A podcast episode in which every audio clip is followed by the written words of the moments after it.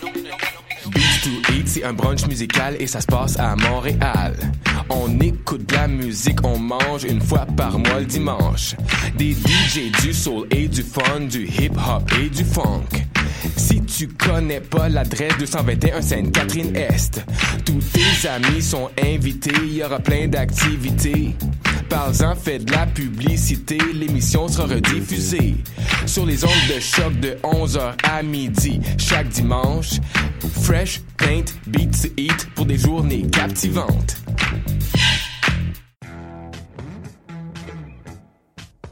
Du 30 novembre au 18 janvier, soumets ton projet d'émission et tu pourrais devenir l'un des collaborateurs de choc.ca lors de la saison d'hiver 2016. Tous les sujets sont permis. Information, sport, environnement, politique, humour, musique. Cet hiver, joins-toi à une équipe diversifiée qui axe son travail sur la découverte du monde sous un œil différent et qui nage à contre-courant de la culture de masse. Pour toutes les informations, www.choc.ca s'impliquer. Les productions Nuit d'Afrique invitent tous les artistes de musique du monde au Canada à s'inscrire à la dixième édition du Célidor de la musique du monde. Ce prestigieux concours vitrine est une chance unique de vous faire découvrir et de remporter de nombreux prix. Vous avez jusqu'au 15 décembre 2015 pour soumettre votre candidature. Faites vite, les places sont limitées. Pour plus d'informations, stylidor.com.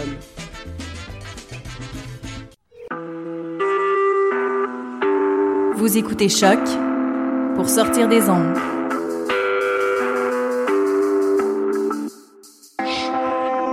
Podcast, musique, découverte. Sur choc.ca.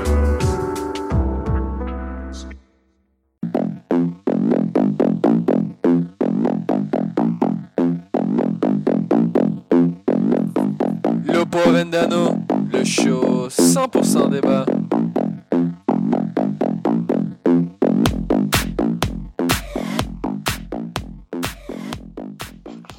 Salut tout le monde, bienvenue à un autre épisode de Lopo Vendano. Ce soir, on reçoit Nilton Jones. Comment vas-tu?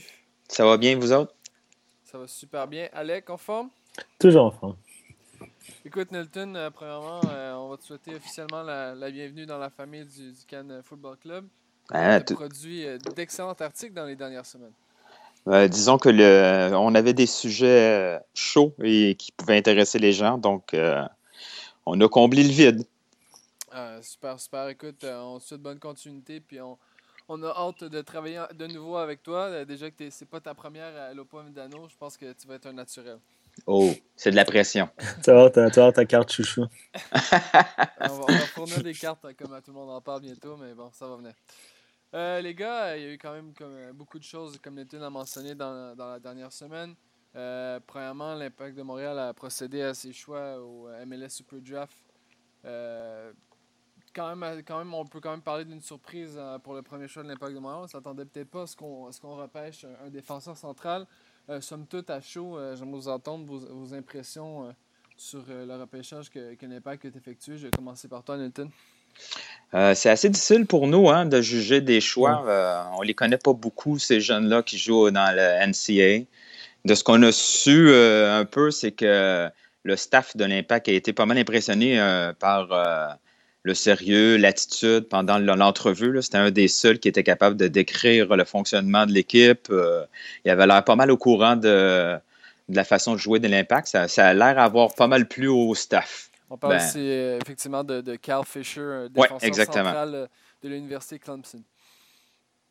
Euh, ben, ça reste à voir. hein. Ça reste à voir si euh, euh, il va avoir un peu de temps, parce que jusqu'à maintenant, le- les premiers choix de l'impact, euh, ça l'a passé assez rapidement hein, dans le- dans l'effectif, disons. Ben, il y a eu Rick Miller qui, bon, hein, on, on- on va pas... Sélection américaine, quand même. Ben oui, c'est un, c'est un interna- un- un international quand même. là. Ouais. Tout comme, euh, l'un des derniers choix de l'I- de l'Impact de Montréal, Keegan Smith, qui est notamment un international U17 et U15 avec le- avec l'équipe américaine, un parcours relativement similaire euh, que celui de, de Rick Miller. Alec, est-ce que tes impressions justement sur ce, ce, ce- draft-là? Je sais que c'est assez difficile, on parle beaucoup de joueurs qu'on a jamais qu'on pratiquement jamais vu évoluer, mais est-ce que est-ce que tu vois en termes de position, est-ce que tu vois que l'impact a bien, a bien fait ses devoirs peut-être pour combler ses lacunes? Ben, je pense que comme Nilton a dit, je pense qu'on était plus vraiment intéressé au profil des jeunes parce que, bon, à cet âge-là, je pense qu'il n'y en a aucun qui est prêt à directement être titulaire à MLS. En fait, je suis pas mal certain qu'il n'y en a aucun qui est prêt pour ça. Donc, bon, après, je pense qu'il faut essayer de, voir qui a la marge de progression la plus grande. Tu sais, quelqu'un comme Fisher, qui comme, il a l'air très intéressé, qui a l'air de, en, même temps, une sorte d'éponge d'information qui veut apprendre. On le met avec Laurent Simon, on le met avec Cabrera, qui est quand même un très bon défenseur, qu'ils ont du vécu les deux. Donc, s'il peut apprendre auprès d'eux, je pense que c'est vraiment une super bonne idée. Tu sais, j'aimerais ça le voir beaucoup à FC Montréal, évidemment. Et pourquoi pas des, des bouts de match avec l'équipe première. Fait que des trucs comme ça, c'est intéressant. Après, Keegan Smith est quand même bon, il a 22 ans. Je pense que ça, va être un petit peu euh, dur pour lui, mais on sait jamais. Je pense que des fois, après, c'est des, des, choix pour l'FC Montréal. Puis pourquoi pas une surprise, c'est quelqu'un comme Cameron Porter qui venait de nulle part, finalement, il a joué avec l'équipe A. Donc je pense que c'est des paris, mais sinon, le, jeune Eric Verso, le milieu de terrain, je pense qu'on a tous vu la même vidéo de highlights de lui. je pense qu'il y avait, quand même du potentiel. C'est sûr que, bon, c'est pas contre les, la crème de la crème du soccer mondial, mais je pense qu'il y avait une vision de jeu intéressante. Je pense que, bon, pourquoi pas? C'est sûr que c'est un milieu de terrain, il y en a beaucoup, mais pourquoi pas, tu sais, voir des, des jeunes comme ça, pourquoi pas un qui pourrait créer une surprise? Bon, Eric Verso n'est euh, pas, pas, jeune jeune, hein, il est né en 1992. Ouais, déjà 23 ans, là, je pense. Donc, euh, c'est sûr que c'est un joueur qui est, qui est, quand même assez âgé. Euh, bon, on a vu que c'est quand même une très, très belle saison euh, cette année du côté de Stanford avec 13 passes décisives. C'est sûr que c'est un, un, joueur qui est relativement intéressant dans le schéma de l'impact, qui a perdu beaucoup le milieu de terrain, surtout au niveau des ailes. Oui, c'est sûr qu'il y a de l'espace. Lui, euh, lui, il arrive euh, pas mal avec euh, un peu plus d'opportunités que, Fisher, mais en même temps, ben, est-ce qu'on veut vraiment se baser sur un choix de deuxième ronde pour, sur les ailes? Je pense pas. Là. c'est plutôt des places pour des internationaux. Ça va être vraiment difficile pour, pour ces, pour ces repêchés-là. Je sais qu'il y a le, fameux joueur du Belize, Salazar. Oui, exactement, Michael Salazar qui a déjà goûté un peu à la MLS là, dans la, US Open Cup. Il avait joué contre le Galaxy. Il avait marqué euh, le premier but avant de, s'en prendre six contre le Galaxy. Donc, déjà là, il, a goûté un peu, mais bon, on va voir. C'est des paris à prendre. Euh, ça, ça, peut passer assez vite. Là. Il y a des noms au, au dernier draft là, qu'on a déjà oublié, là, des Del Piccolo ou des trucs comme ça. c'est euh, des, euh, des, belles questions de, de quiz éventuellement. exact, exact. Je pense que, je pense que comme, euh, comme je mentionnais un peu cette semaine, c'est sûr que c'est un, un, ticket loto et puis on, soit qu'on gagne 2 ou on gagne 1 million. Je, me demande, je me demande vraiment si le draft dans 10 ans va encore exister avec toutes les académies. Là, moi, ça... moi, c'est le, le, point culminant qui me fait toujours un peu, euh, qui me fait justement penser à ça, c'est l'âge des joueurs. Hein. On regarde des joueurs des joueurs qui ont été, euh, qui, ont, qui sont été repêchés, qui, qui, sont nés en 1992. Ça commence à faire vieux, notamment Michael Salazar et Eric Verso. Ça commence à faire vieux là, pour euh, des joueurs qu'on veut intégrer à la chimie et au, style de jeu de, de l'Impact de Montréal. Moi, je suis d'accord avec toi. Tu sais, pas seulement l'Impact, je pense à travers la Ligue. Je pense, comme tu l'as dit, si on va s'acheter des tickets de l'auto, puis tu sais, à l'image d'un Del Piccolo qui, je je sais même pas il est resté combien de temps en fait, ils ont, ils ont pas vraiment de véritable chance. On les repêche parce qu'on n'a pas le choix de les repêcher. Puis bon, ils jouent quelques bouts de match avec l'équipe euh, de réserve de l'équipe qui sont repêchés. Tu sais, je trouve ça un peu moyen. Après, c'est sûr qu'on encourage un peu la, la NCA, on encourage le développement. Et comme tu dis, des joueurs de 23 ans, 24 ans, ça fait vieux pratiquement, ce draft-là serait plus utile pour la deuxième division. Là. Ce serait plus, le plus logique que la, USL procède au draft de la NCA. Ouais, ça, je suis totalement d'accord si j'allais justement le dire. aussi, ça serait un petit peu moins hypocrite, j'ai l'impression, pour les joueurs. Mais je pense aussi qu'il faut, faut, penser aux, joueurs qui sont très prometteurs. Cette année, je, vous avouerai que je ne serais, serais, pas capable de déterminer qui peut, qui peut sortir de ce draft-là. Mais dans les, dans les années passées, il y a eu beaucoup de joueurs de, de qualité qui sont sortis justement juste l'an passé, Cal Aaron faut, ça fait pas très longtemps que les équipes USL, par exemple, sont, sont tous affiliés avec un club MLS. Donc, c'est sûr que si on passe euh, directement à la deuxième division, certains joueurs se retrouveraient libres comme l'air. Puis je pense que ça ferait peut-être pas l'affaire des, des, institutions américaines. C'est une nouvelle façon de, de, faire, oui. Les Américains sont, euh, sont pas habitués euh, au marché libre. C'est un peu un paradoxe. Là. Les Américains qui sont très, très, très concurrentiels quand ça arrive au sport sont tout d'un coup socialistes il devrait vraiment laisser tomber un peu euh, le, draft parce que c'est pas approprié pour le pour, pour, pour le pour ce sport là. exactement. Sinon, c'est peut-être le temps de faire une remise en question. Les, tous les joueurs qui sont draftés, il n'y en a aucun qui a vraiment un potentiel MLS. Oui, tu as dit Carl Larin, c'est vrai, mais même là, quand tu repêché, personne genre, prévoyait ce, genre d'explosion-là. C'est quand même une grosse surprise. Je pense qu'il faut, faut, revoir le système, ou comme Nilton disait, pourquoi pas faire le draft, mais peut-être plus jeune, pour aller dans les académies. Comme ça, au moins, ils, auront ils vont être imprégnés du club où ils sont durant au moins 2-3 ans, puis ils vont vraiment être formés au club. Mais c'est sûr qu'en même temps, c'est la plupart, la plupart de ces joueurs-là ne, pas nécessairement, ils veulent pas mettre nécessairement un croix sur leurs études. Euh, plusieurs fréquents des universités qui sont quand même euh, qui ont des standards académiques relativement élevés. Euh, je pense que c'est, ces joueurs-là vont toujours exister. Cependant, c'est sûr que ce serait intéressant de, faire des partenariats avec les, les, les colleges américains et les, universités pour que ces joueurs-là puissent se développer davantage au niveau sportif.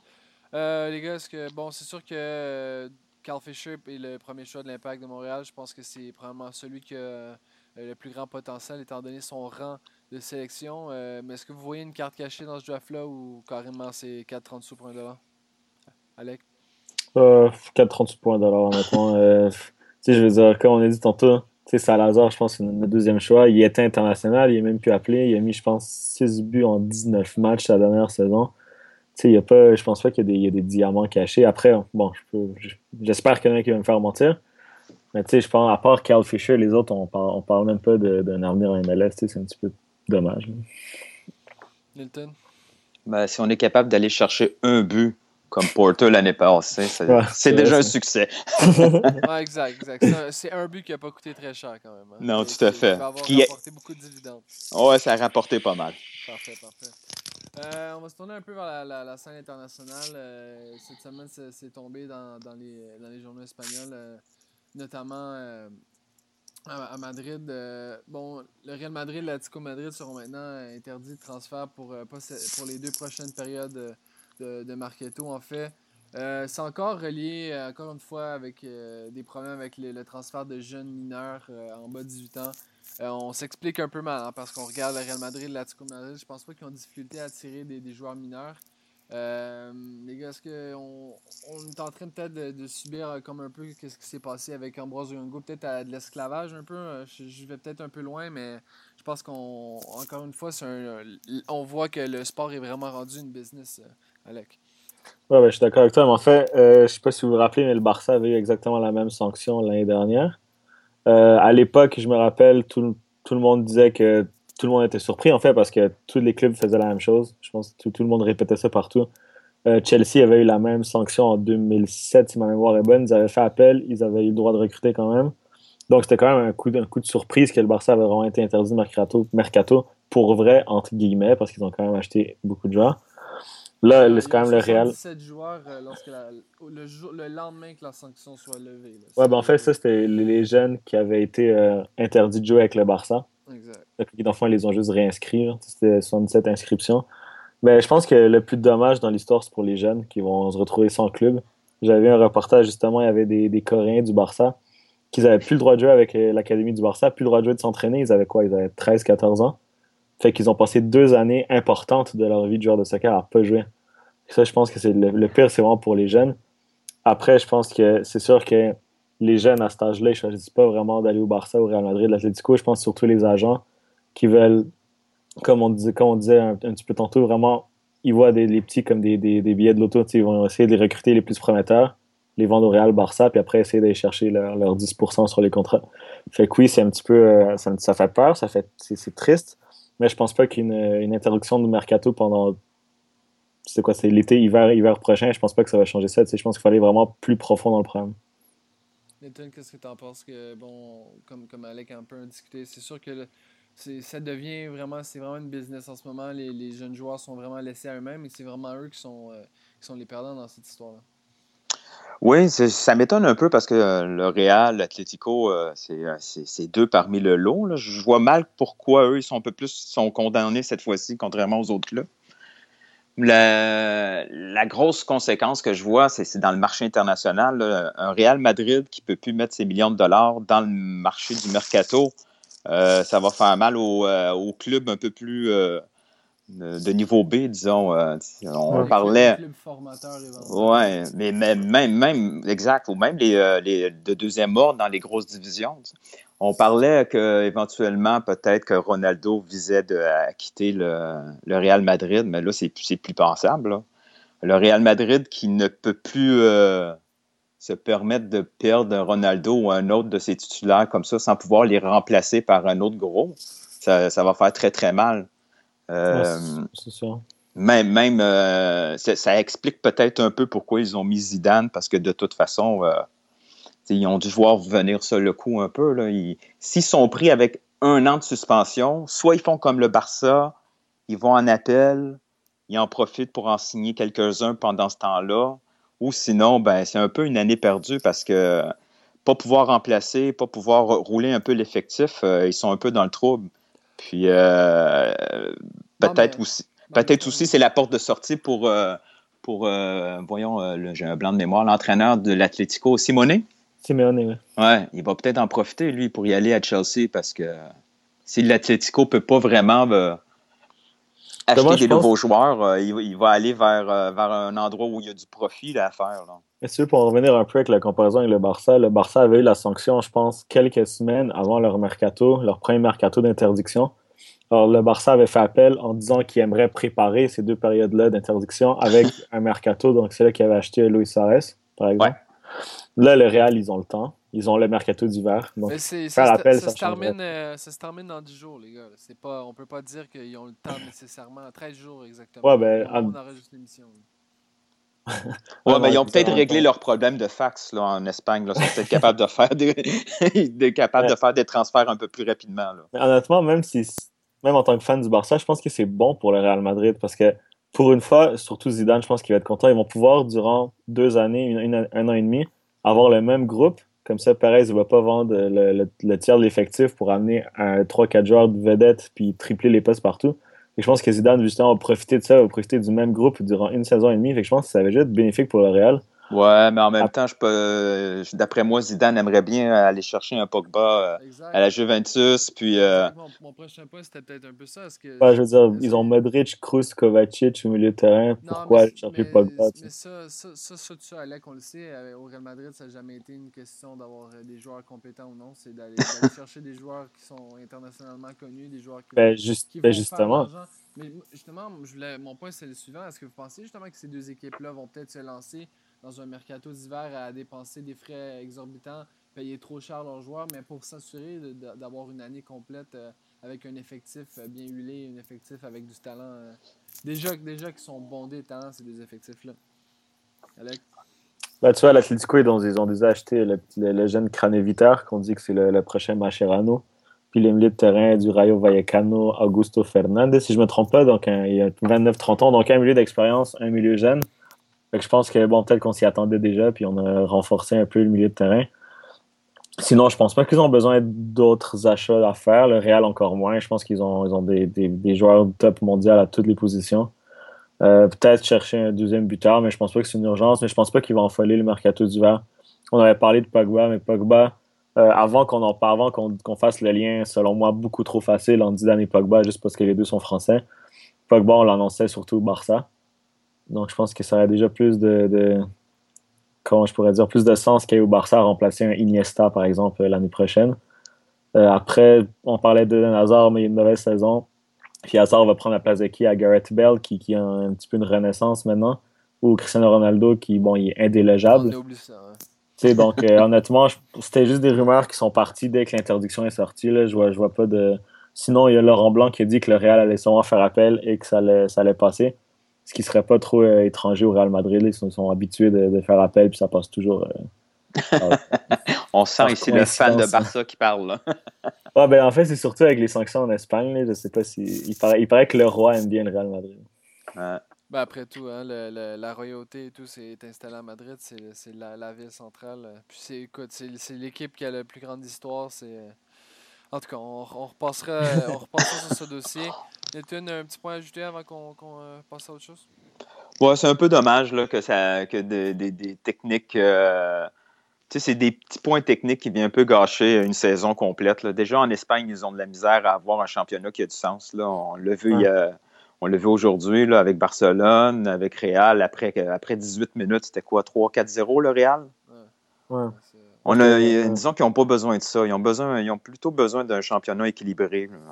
Ouais, je pense que leur problème, c'est la redistribution des droits de télé. Là. Je pense qu'il y a 80. C'était quoi? C'était 80 ou 85% de tous les droits de télé qui vont au Barça au Real. C'est complètement ridicule. 140 millions pour deux, pour deux équipes. Ouais, c'est ridicule. Puis euh, pratiquement 60 millions pour le reste. Donc euh, ça devient. Euh, c'est vraiment ridicule. C'est pas comme si le Real et le Barça dépendaient de cet argent-là.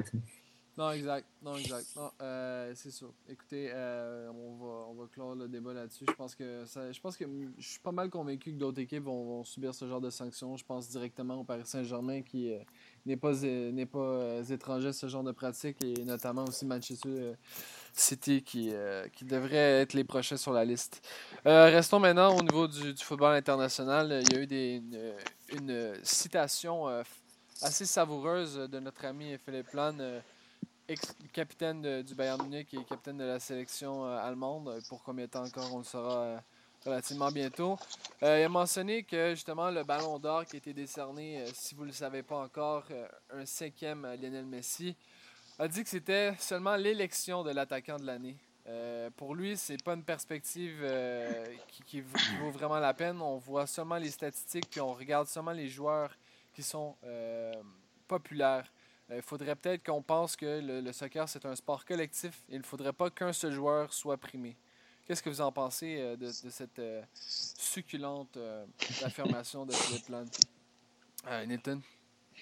Ouais, c'est sûr que c'est rare qu'un ballon d'or va ailleurs que dans les rôles offensifs. Mais moi, ce qui me dérange encore plus du ballon d'or, c'est depuis que la FIFA est mêlée à ça. Encore une fois, à chaque fois que que la FIFA se mêle d'un dossier, ça devient un peu tout croche. Le, le Ballon d'Or avait une crédibilité à l'époque euh, qui était votée par euh, euh, France, Foot. Ouais, c'est ça.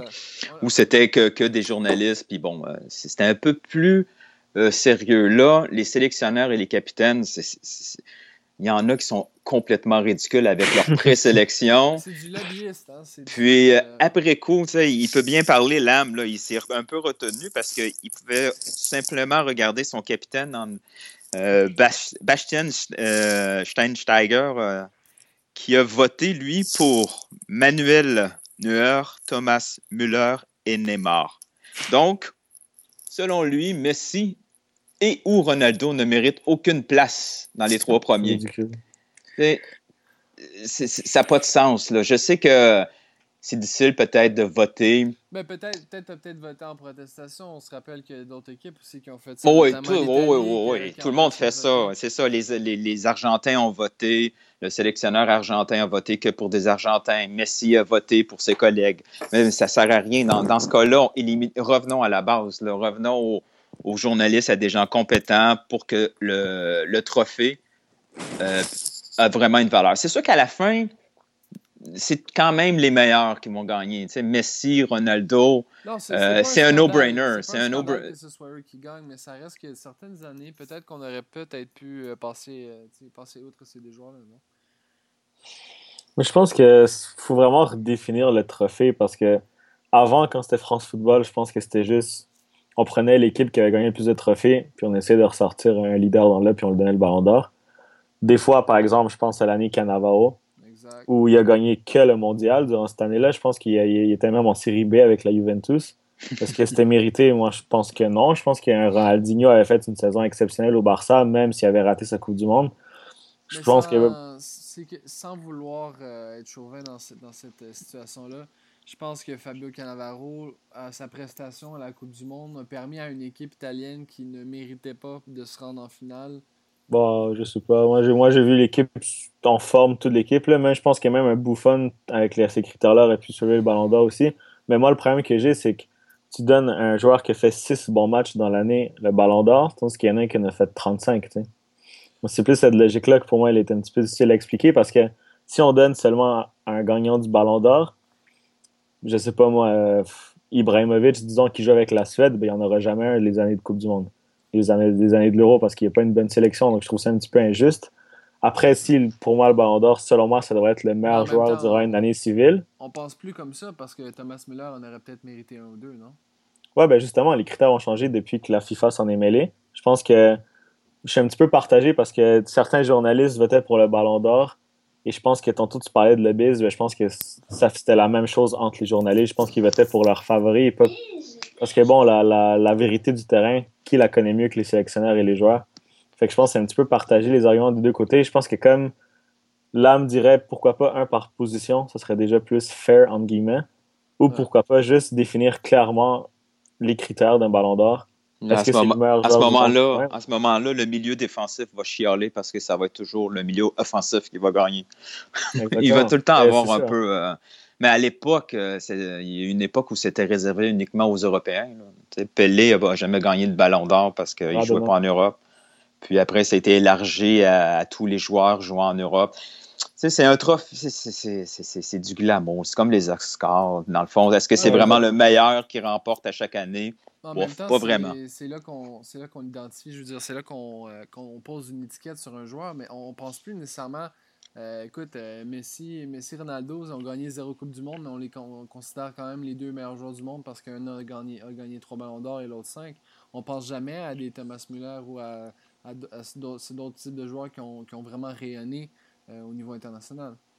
Je sais pas ce que vous en pensez. Je pense qu'il faut voir, parce que moi, tu, me parles de Messi, Ronaldo, je pense pas à leur ballon d'or. Tu sais, moi, je pense à leur Ligue des Champions, à leur Liga, à leur but qui marque, à leur moment d'anthologie que je vais jamais oublier. Messi qui soulève 5 ballons d'or, c'est impressionnant. Je vais pouvoir en parler plus tard, à, je sais pas, à des personnes qui l'ont pas vu jouer, puis je vais dire, ah oui, il y avait 5 ballons d'or, il était très bon. On va peut-être le reconnaître pour ça. Mais selon moi, des ballons d'or, ça devrait pas être. Euh, je veux dire, est-ce que ça clôt le débat entre Messi et Ronaldo parce que Messi a plus de ballons d'or? Non. Je pense que c'est juste Messi, peut-être qu'il a connu un meilleur Barça durant sa carrière. Je pense que ça peut faire la différence. Après, je sais pas, comme Nilton a dit, c'est un petit peu comme les Oscars. C'est pas forcément le meilleur parce qu'il y a tellement des, goûts différents. Parce qu'exemple, je vais juste comparer, exemple, Ronaldo est un excellent joueur, mais est-ce qu'il a la même influence dans le, dans le jeu qu'Andrea Pirlo avec la Juventus? Pirlo a beaucoup plus d'influence dans un match que Ronaldo. Exemple, 80-90% du temps. Ronaldo, c'est juste 10% du temps. C'est sûr que le 10% du temps, c'est que début, c'est exceptionnel. Donc après, il y a des critères tellement différents, on peut, ne peut pas vraiment définir ça. Donc c'est un peu compliqué. Je pense que justement, c'est peut-être comme les Oscars, c'est celui qui plaît le mieux à ce moment-là. Celui, bon, maintenant, sûr que l'âme, il avait dit c'est le concours de ceux qui marquent le plus de buts, mais là, je pense qu'on vit une période assez exceptionnelle avec Messi et Ronaldo qui, on trouve ça banal qu'ils mettent plus que 80 buts par année, mais c'est c'est irréel. On verra plus ça pendant des années encore. C'est juste exceptionnel. Je pense pas que c'est le nombre de buts, mais je veux dire, quand le nombre de buts dépasse 80 à chaque année, il faut les souligner les deux. Bon, euh, Philippe Land nous proposait peut-être une situation où on avait une, distinction individuelle par position. Euh, tu as amené un bon point au niveau des milieux de terrain, mais si, si tu avais à établir justement les quatre récipiendaires du Ballon d'Or de cette année, ce serait qui pour toi?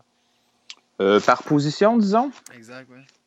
Ben, si, on regarde au niveau des gardiens de but, euh, je pense que l'Allemand Neuer a vraiment euh, s'est distingué, pas, pas, seulement cette année, là, depuis quelques années, euh, a pris, une, pris une dimension assez unique chez les gardiens de but, qui a été aidé aussi par le style du Bayern, où il joue un peu en libéraux. C'est quand même assez fantastique ce qu'il ce qui réussit à faire avec le Bayern et avec la sélection allemande. Je ne sais pas si vous êtes d'accord. Moi, tu vois, gardien, je en tout cas sur l'année dernière, moi, je l'aurais donné à Gianluigi Buffon. Je pense qu'il aurait aimé ça. J'aurais vraiment aimé que ça dans les 23 minimum. Je pense qu'il était même pas dans les 30. L'an dernier, dernier, simplement, pour la simple et unique raison, c'est il joue dans un championnat un peu plus difficile que celui du. Euh, en fait, le défi est plus difficile pour la Juventus qu'il l'est pour euh, le Bayern. Donc, un championnat déjà gagné là et une finale de Ligue des Champions, euh, je pense que ça c'est davantage euh, une, une, récompense qui aurait peut-être pu être décernée à Gigi Buffon contrairement à, Emmanuel Neuer, mais ça reste qu'actuellement, probablement que Neuer, sans, sans, discussion, est probablement le meilleur gardien au monde. Ça, ça, ça, je l'accorde. D'accord. Au niveau des, des défenseurs, Nelton, euh, à qui, à qui, à qui pensais-tu? Ben, je vais essayer un petit peu d'aller euh, en dehors des, noms classiques comme euh, Piqué, etc. Moi, celui qui m'a vraiment impressionné cette saison, il il est chez l'Atlético de Madrid. C'est Diego Godin. Euh, lui, il n'y a pas de marge de manœuvre. L'Atlético de Madrid ne gagne pas 6 à 0. Là, hein. Puis euh, lui, il affronte Barcelone et le Real Madrid. Puis euh, il a amené une dimension. C'est vraiment une muraille derrière. Ce n'est pas, pas, pas un, défenseur élégant comme Piqué qui est relanceur, tout ça. C'est vraiment la vieille école. C'est celui qui est là pour. le tacle, le duel. C'est ça. C'est ça. Il est là pour détruire, pour bloquer. Après, il redonne le ballon à quelqu'un d'autre, mais pour défaire, pour défaire des attaques, c'est assez admirable ce qu'il fait derrière. Je pense que c'est le défenseur avec le meilleur jeu de tête au monde. il n'est pas trop grand, il n'est pas trop physique, mais il marque beaucoup de buts de la tête, beaucoup de buts importants. On pense au but qu'il aura fait gagner la Liga contre nous. C'est lui qui le marque sur corner je pense que c'est vraiment. Je suis vraiment content que tu donnes Diego Godin parce que je pense que c'est le défenseur le plus sous-estimé au monde. S'il si, serait brésilien, il serait au Real de Madrid puis il aurait été acheté 55 millions. Euh, c'est vrai que c'est un défenseur à l'ancienne un peu. Là. Si le ballon passe pas, ben, le joueur passe pas non plus. Ouais, c'est un PP mais propre. Ouais, c'est ça, c'est un PP. mais... Ça peut, ça? mais parce que PP est violent, ça. PP, on peut dire qu'il est violent, tandis que Godin est agressif. ouais, c'est ça. C'est la coche de moins. Exactement. Terrain, Nilton? Euh, il y en a. Hein. Si on veut y aller, mais disons, euh, au niveau défensif, mettons, là, moi, j'aime beaucoup. C'est sûr que Pogba est, assez unique, là, mais j'ai beaucoup aimé la saison d'Arturo Vidal. Ça, c'est un autre guerrier. Là. Autant, autant défensivement, là, c'est. Euh, le, gars avec 8 poumons et 3 tequila dans le corps, c'est assez oh. impressionnant. Hein. Eh oui, pour un corps, un corps si petit, là, il en prend de la place. Là. Il tacle, il a peur de rien. Puis avec un ballon, il n'est pas très, très malhabile non plus. Là, hein. Je veux dire, euh, dans une équipe qui a besoin d'attaque, euh, Vidal peut, peut, peut s'en occuper sans problème. Là. Ça a été toute une acquisition aussi pour le, pour le Bayern. Au niveau de l'attaquant, je pense qu'on n'a pas besoin de te poser la question. Au milieu, du, milieu de terrain? Non, comme attaquant, je pense que tu. Je pense qu'on on connaît déjà ton choix. Ben, mettons que Messi et Ronaldo n'existent pas. Ah, ok, oui. Mettons qu'ils.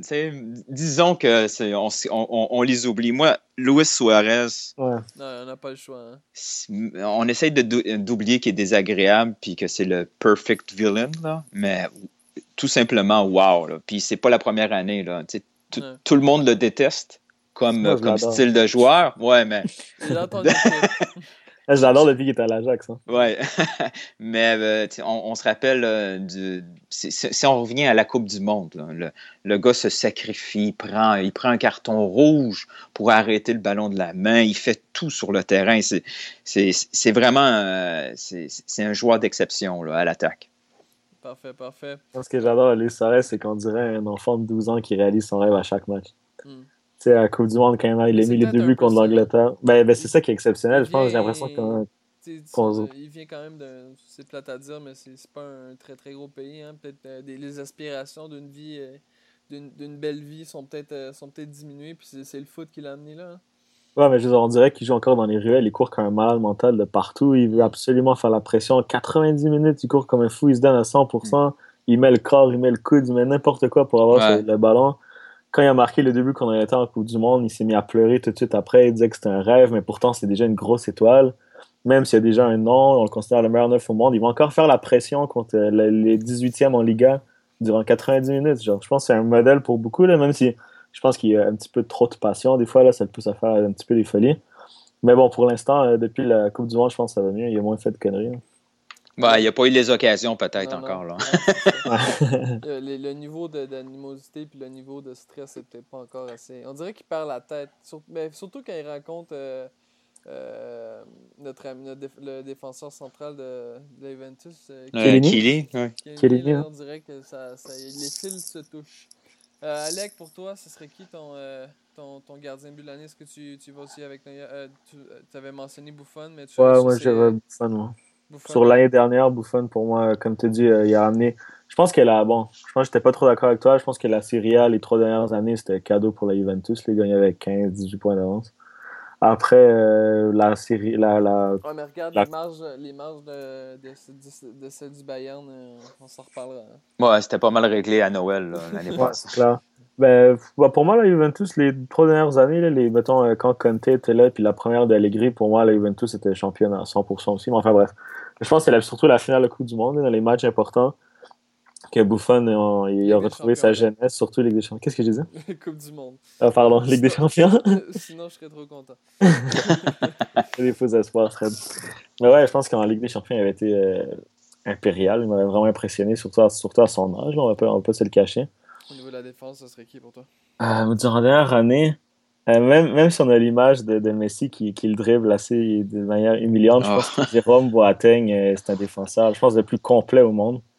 avant, c'était juste un grand défenseur qui avait de la misère à courir puis faisait des relances de merde. Maintenant, je pense que Wardzilla a transformé. il fait relance pied gauche, pied droit. Des fois, il fait des transversales de 40 mètres à diagonale, diagonale sur le pied de Robin. C'est exceptionnel. Mhm. c'est vraiment, vraiment amélioré son jeu. C'est sûr que c'est un petit peu dommage de, de, résumer sa saison sur un dribble, surtout que c'est quand même Messi. Après, après, bon, je pense que moi, Boateng, euh, c'était le plus solide dans l'année dernière. Niveau du milieu de terrain. Ah, c'est comme Nilton a dit, c'est tellement dur parce que le milieu de terrain, c'est. Il y en a beaucoup, c'est sûr. Ça peut être de numéro 10, numéro 8, numéro 6. Euh, je pense que Vidal, c'était un bon choix aussi. Mais j'ai essayé d'être original puis de, de, prendre un autre joueur. Rio Coker. Vas-y, avec. L'homme à tout faire. Et sinon, un Marquisio, justement, à la Juventus, qui était avec euh, Vidal, mais on n'en parlait pas beaucoup. Pourtant, c'était le joueur qui avait le, le pourcentage de passes réussies avec la Juventus, qui avait la plus des très grandes influences jeu. Et là, même encore, la Juventus, son première. Mais l'année passée, il est revenu de blessure, c'était compliqué au début. mais, tu vois, l'année dernière, Pogba il avait pas une bonne saison. Il a très mal commencé cette année. Et là, il ressuscite depuis le retour d'un certain Marquisio. Je pense qu'il amène vraiment un équilibre très important sur le terrain. En plus d'être bon offensivement, de gratter beaucoup de ballons, je pense que c'est un joueur très intelligent tactiquement. Mais c'est comme un, comme un Casola, par exemple. Tu, tu le vois pas trop, mais c'est le gars qui va te permettre de, de gagner dans, dans, dans, des technicalités. Mais... je pense qu'il y a une coche au-dessus de Casola quand même. Ouais, peut-être. C'est discutable. Euh, je, je vais pas m'obstiner parce que. Un peu sous-estimé, mais sous-estimé partout, mais bon. Ouais. Au niveau de l'attaquant, de Suarez aussi. Euh, le gars de la maison. Euh... Ouais, sinon, je pense que pourquoi pas Neymar aussi. Je pense que dans le sens qu'il a tellement progressé en une année en Europe. J'ai l'impression que quand il est arrivé, il, était un petit peu timide encore, puis là, il, s'éclate. Je pense que, honnêtement, avec la blessure de, Messi, de Messi, pardon, je pense que sans, sans Neymar, le Barça ne serait pas premier en ce moment. Parfait, parfait. Je vais aller de, mes choix euh, rapidement. Buffon dans le but, assurément. Au niveau de la défensive, j'ai le même choix que toi, Alex. Je pense que Jérôme Botteng est vraiment le, défenseur que. C'est le défenseur PlayStation, le gars qui peut tout faire sur le terrain, euh, qui a les stats à 90 partout. Je pense que c'est vraiment. vraiment euh, on est vraiment chanceux de l'avoir. Je, je m'intrigue peut-être de voir. Euh, il y a, a 3-4 bons défenseurs en Allemagne que j'aimerais voir dans d'autres championnats aussi qui pourraient peut-être être être euh, assez cool à avoir joué, comme Matt Mills ou euh, Wedes, par exemple, qui pourraient être intéressants à avoir joué dans d'autres championnats. je pense qu'on peut-être qu'on aurait un regard différent sur eux. En milieu de terrain, pour moi, je pense que l'an passé, Kevin De Bruyne a eu une saison assez incroyable. Euh, bon chat. Je, ne sais pas pourquoi, mais je l'affectionne beaucoup. Je, trouve ça triste qu'il soit rendu à Man City, mais bon, c'est la vie. Et au niveau des attaquants, mon choix va vraiment vous surprendre. Mais le gars que je regarde jouer puis qui me surprend chaque fois, c'est Higuain. Ouais. Ce, gars-là, je, ce gars-là a quelque chose de, de, de, différent. Je sais pas pourquoi. Je, je le considère peut-être pas le meilleur neuf au monde, mais l'an passé. Euh, mais Higuain, c'est un neuf à l'ancienne. Ouais, c'est ça. Je l'ai regardé plusieurs matchs, puis wow, ce gars-là a été incroyable l'an passé. La seule chose qui lui manque, je pense, pour. Euh, parce que je pense que, bon, on est tous d'accord, Higuain, il est une coche au-dessus de Naples, dans le sens qu'il devrait être encore au Real Madrid, quelque chose comme ça. Je pense que la seule chose qui lui manquait, c'était quand c'était le moment important, quand c'était le moment où il devait faire la différence, c'est là qu'il disparaissait le plus. Je pense que ça lui a fait un peu, ça lui a fait quand même beaucoup mal au Real, surtout au Real. Quand tu es attaquant, si tu as quatre chances de, marquer, si tu mets pas les quatre, tu te fais huer par le stade. Je pense que c'était un petit peu difficile pour lui le Real Madrid, mais je pense que je le verrai bien en Angleterre après.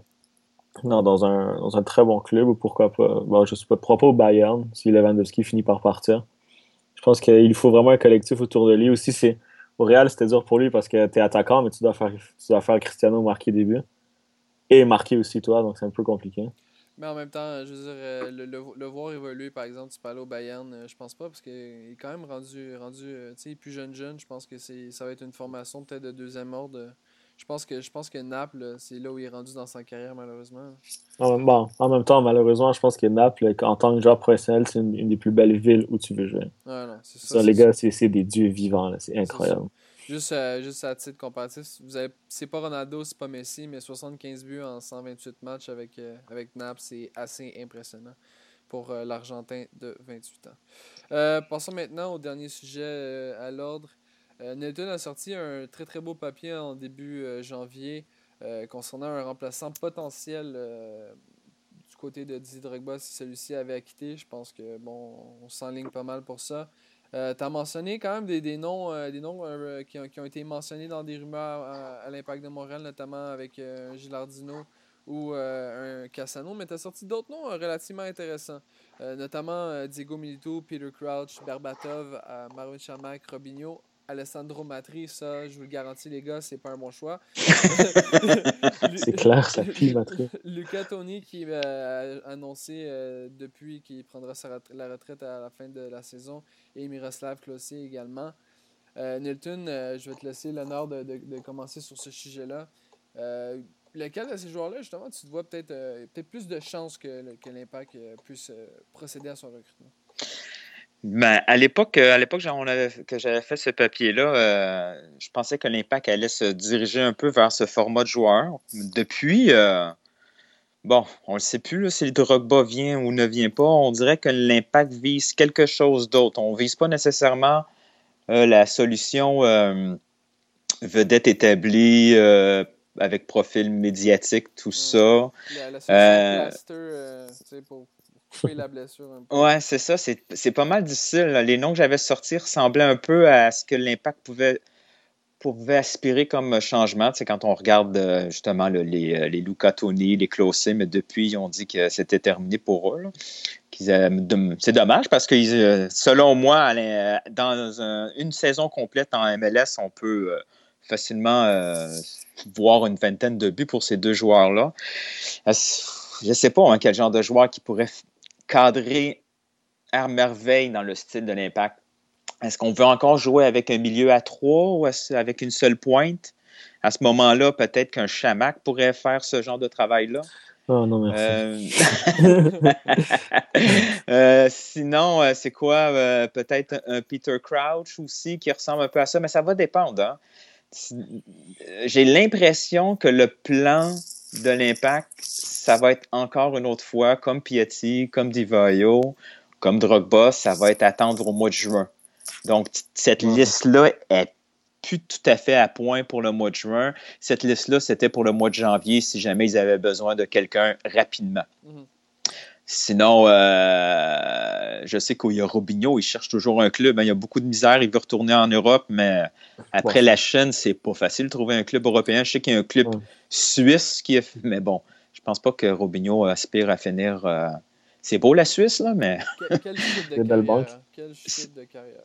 Ouais, peut-être, mais des fois, hein, c'est juste la malchance. Des fois, les, les, Robinho était vu à l'époque une coche au-dessus de Neymar, puis euh, ça, a débarqué complètement. Là. Neymar, euh, si ça n'avait pas réussi en, Barcelone, il aurait pu terminer comme Robinho. des fois, un changement, c'est sûr que ça se fait. Il est tard un peu là, pour Robinho, il a 31 ans. Mais euh, dans un. Bientôt 32. C'est ça. Mais ça ne sera pas facile à remplacer. Là. Mais finalement, cette liste-là, elle ne sert à rien parce que j'ai vraiment l'impression que Drogba va revenir. Oh. Oh. OK. Oh. On, en, en discutera. Je laisser Alec. Euh, Fais-moi passer, Nilton. Fais-moi passer. Euh, Alec, toi, toi, pour voir dans, dans les 10 noms que, que Nilton a mentionnés, euh, lequel, lequel peut-être verrais-tu un profil le plus. le plus en fait, le gars qui pourrait le mieux fitter dans l'alignement de l'Impact de Montréal? je pense qu'au niveau sportivement, un Crouch et un Berbatov fitterait le mieux. Parce que si on joue à trois milieux, on ne peut pas avoir une, une pointe euh, Robinho. Que, par exemple, Robinho, je veux dire, euh, ou même Cassano, là, même si Cassano ne viendra jamais, je veux dire. mais Cassano, ce n'est pas, pas, une pointe. C'est un, non, Cassano, c'est un autre pied joueur professionnel, point. ah, je veux dire, des, des, eux, je veux dire, c'est plus des, des pointes, euh, des deuxièmes pointes, en fait. Eux, ils ont besoin d'un vrai buteur devant eux, mhm. ce qu'on n'a pas. Donc, je pense qu'en plus, si on joue un un, milieu à 3, c'est forcément une pointe. Je pense qu'il faut, il faut avoir des gars qui sont capables de, de contrôler la balle, se tourner et de créer le jeu. C'est ce que Crouch a fait toute sa vie. C'est ce que Berbatov a fait toute sa vie. Je pense que ça serait les deux meilleurs choix. Sinon, je ne sais pas qu'est-ce que vous en pensez? Un, nom qui n'est pas sur la liste, je pense qu'à l'époque, il était encore sous contrat avec Tottenham, qui a réalisé son contrat, euh, Emmanuel Adebayor. Qui a peut-être un profil style il, n'est est pas dans le style aussi Casano, lui. Je je sais pas si. Euh, ah, ben, disons qu'il y, a une bonne estime de lui, mais c'est pas quelqu'un qui, qui, a une mauvaise hygiène de vie, par exemple.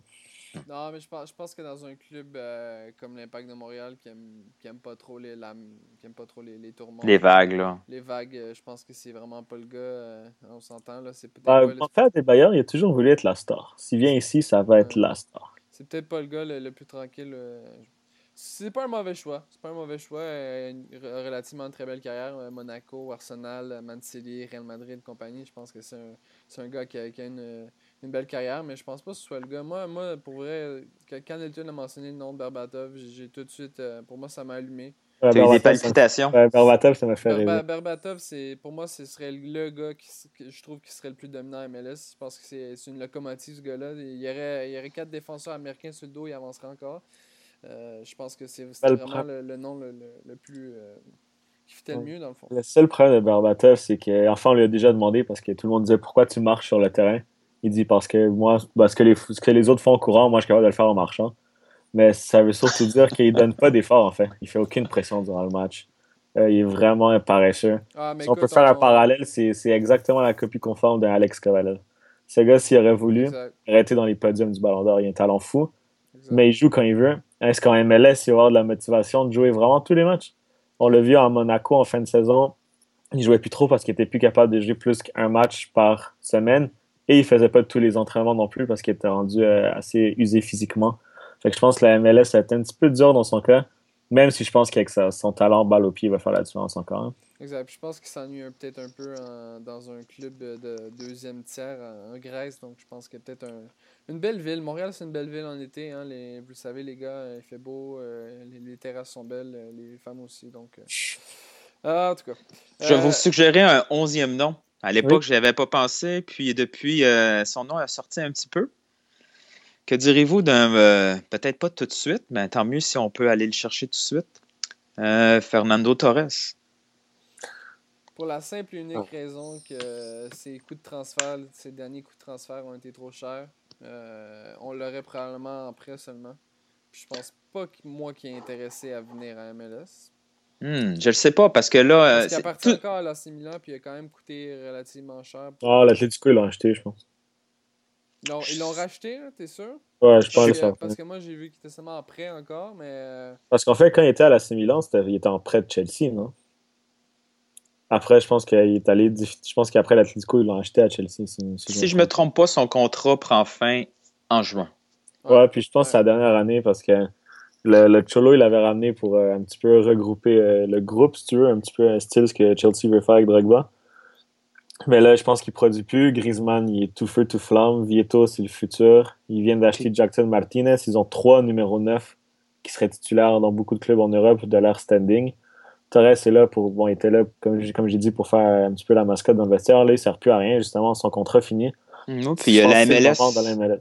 Oui, puis la, MLS, c'est souvent par vague. Hein. Puis là, on vient d'avoir euh, David Villa, c'est sûr que David Villa va dire que la MLS, hein, euh, c'est pas plate. Là. Tu peux venir ici, t'amuser, pas de stress, c'est ça. De vin, la, veille de match, tout va bien.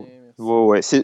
Notre seul problème avec l'impact, c'est sûr qu'on compétitionne Montréal avec les grandes villes. Fernando Torres ne va pas penser en premier lieu à Montréal. Il va penser au New York, au LA, etc. etc. mais en ce moment, en ce moment c'est plate à dire, mais les, les, gros marchés qui sont intéressants au niveau, au niveau attraction, sont tous, euh, sont tous prisés. Je veux dire, il n'y a plus de place nécessairement. Orlando? Orlando, ouais, peut-être. Orlando, peut-être. Mais ah, outre, ça, je veux dire, c'est soit Montréal, ça va être un New, England, ça va, être, euh, ça va être un club comme ça, là, ça va être un Columbus, peut-être. Sinon, ce serait un bon fit. Tu restes quand même une grosse euh, vedette internationale. Non, je pense, je pense que, je pense que ce, serait, ce serait excellent, ce serait magnifique. Puis je serais probablement un des premiers à aller m'acheter un un chandail de Torres euh, avec euh, l'écusson de, de l'Impact de Montréal. En terminant, les gars, euh, réponse assez simple. Nilton, je pense que t'as, t'as, tu t'es peut-être un peu mouillé tantôt. Drogba, il revient ou non? Je peux pas croire. Parce que là, ça change à tous les jours. Hein.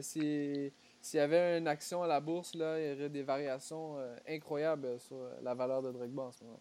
Ben, je vais y aller d'une théorie. Là.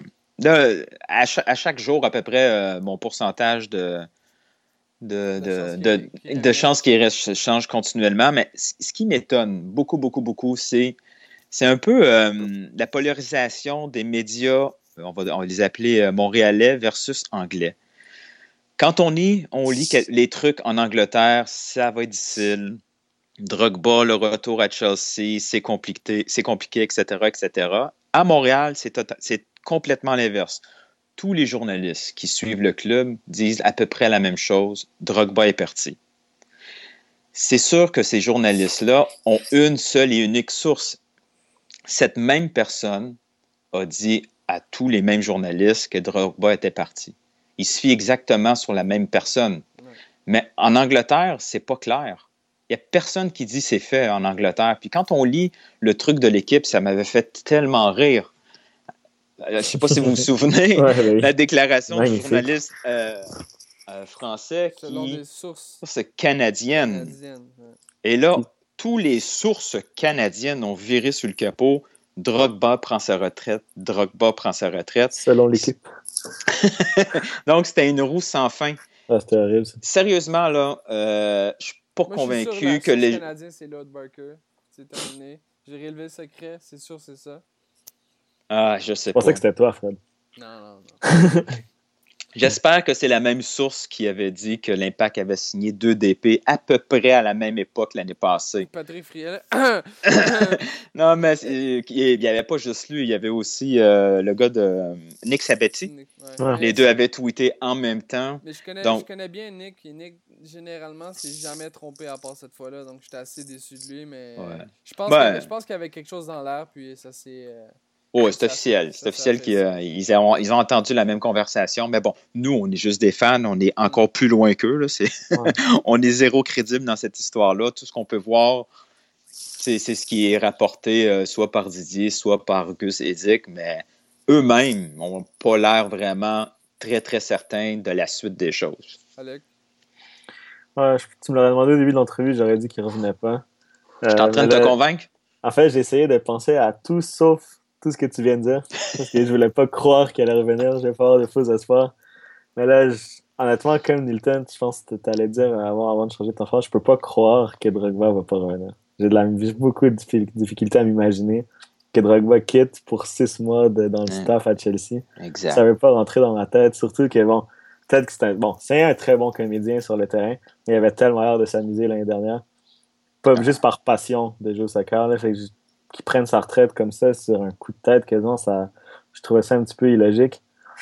Après, pour moi, honnêtement, en ce moment, on ne sait pas qui croire, comme Nilton a dit. Tout le monde a des sources différentes, tout le monde pense différemment. Je pense que c'est juste une, question de perception aussi. La différence, justement, Nilton l'a dit entre l'Angleterre ici, c'est juste la perception. Je sais pas, sérieusement. J'espère qu'il va revenir, en tout cas, de tout calme. je pense que c'est un bon point, puis je pense que euh, ce qui arrive un peu dans son cas, c'est que si on, pense de façon rationnelle, il va rester. Mais en même temps, euh, je pense que je pense que comme tout grande légende du foot, euh, c'est des, des, gars qui sont énormément émotionnels, attachés à leur club et tout. Je pense que je pense qu'il pourrait faire n'importe quoi pour le propriétaire de Chelsea, Roman. Donc je sais pas, ça, ça, me, ça, me, laisse un peu perplexe. Puis je, je, comprends pas qu'après plus d'un mois, on n'ait aucune idée. Donc je pense que je pense que même peut-être même que Joey Sapto a actuellement aucune idée. Hein. Je pense que je pense qu'il faut, euh, il faut en venir à, cette, euh, à cette conclusion. C'est officiel que l'Impact se prépare à son départ. Ça, c'est officiel. Est-ce que quelqu'un est au courant, autant euh, chez Chelsea que de l'Impact? Ça, j'ai des gros doutes. J'ai des doutes que, que vraiment quelqu'un sait ce que Drogba veut faire. Peut-être qu'au départ, Drogba a fait Oh oui, je vais y aller parce que parce que c'était quasiment impossible. il, y a, six mois, est-ce qu'on pouvait imaginer ce scénario-là? Non. oui, il a été pris un peu par, euh, par l'effet de surprise, par l'émotion. Et là, la guerre euh, a été déclarée entre la MLS et Chelsea. Ça serait pas une grosse surprise tant qu'à moi si Drogba change d'idée et finalement utilise son agence de relations publiques pour dire qu'il n'a jamais changé d'idée, puis qu'il était juste en réflexion, blablabla, bla, bla, bla, et que finalement, il reste son année parce que, comme je l'ai écrit dans l'article, euh, mon dernier article, je ne comprends pas la logique de quitter la MLS pendant un an pour aller chez Chelsea l'année prochaine. C'est le pire moment pour embarquer dans ce projet-là de Chelsea. Chelsea n'aura à peu près rien à jouer cette saison et la saison prochaine. En même temps, on va être fixé dans relativement longtemps. Dans, quand même. Ouais, peut-être finalement, ça va être long, on le saura pas. Ben, en fait, il reste, il reste 12, 12 jours avant la, la, fermeture du, de la période de transfert. Donc, automatiquement, ça se jouera dans, cette, dans ce, dans ce moment-là. Ouais, mais ça, c'est juste des, des, transferts, des transferts joueurs-joueurs. Non, je sais, je sais, mais. Tu prends sa retraite, tu peux la reprendre dans un mois. Ça, ça m'étonnerait qu'il fasse ce move-là, mais en tout cas, on verra, on verra tout ça. Je pense qu'on a, on a, on a, fait le tour de la question un peu partout euh, sur les réseaux sociaux et dans les, dans les médias traditionnels. Je pense que tout ce qui reste à faire, c'est laisser le sablier tomber et puis euh, on verra tout ça. Nelton, merci beaucoup d'avoir été avec nous ce soir. Euh, tout le plaisir était pour moi. J'espère que tu n'es pas trop traumatisé par la partisanerie d'Alec vraiment abusé ce soir sur Barça. Merci Alec d'avoir été là. Sinon, la Milan, il va bien ou? Ah, c'est pas mal. Ça commence, les victoires commencent à s'enchaîner. tout va très bien, tout va très bien. Euh, merci beaucoup tout le monde d'avoir été avec nous. On se retrouve euh, la semaine prochaine pour un autre épisode de L'Opoivel Nono. D'ici là, surveillez le contenu sur euh, la page Facebook et la, page du Can Football Club, notamment des articles de et d'autres contenus audio très très intéressants. D'ici là, on se voit la semaine prochaine. Ciao tout le monde.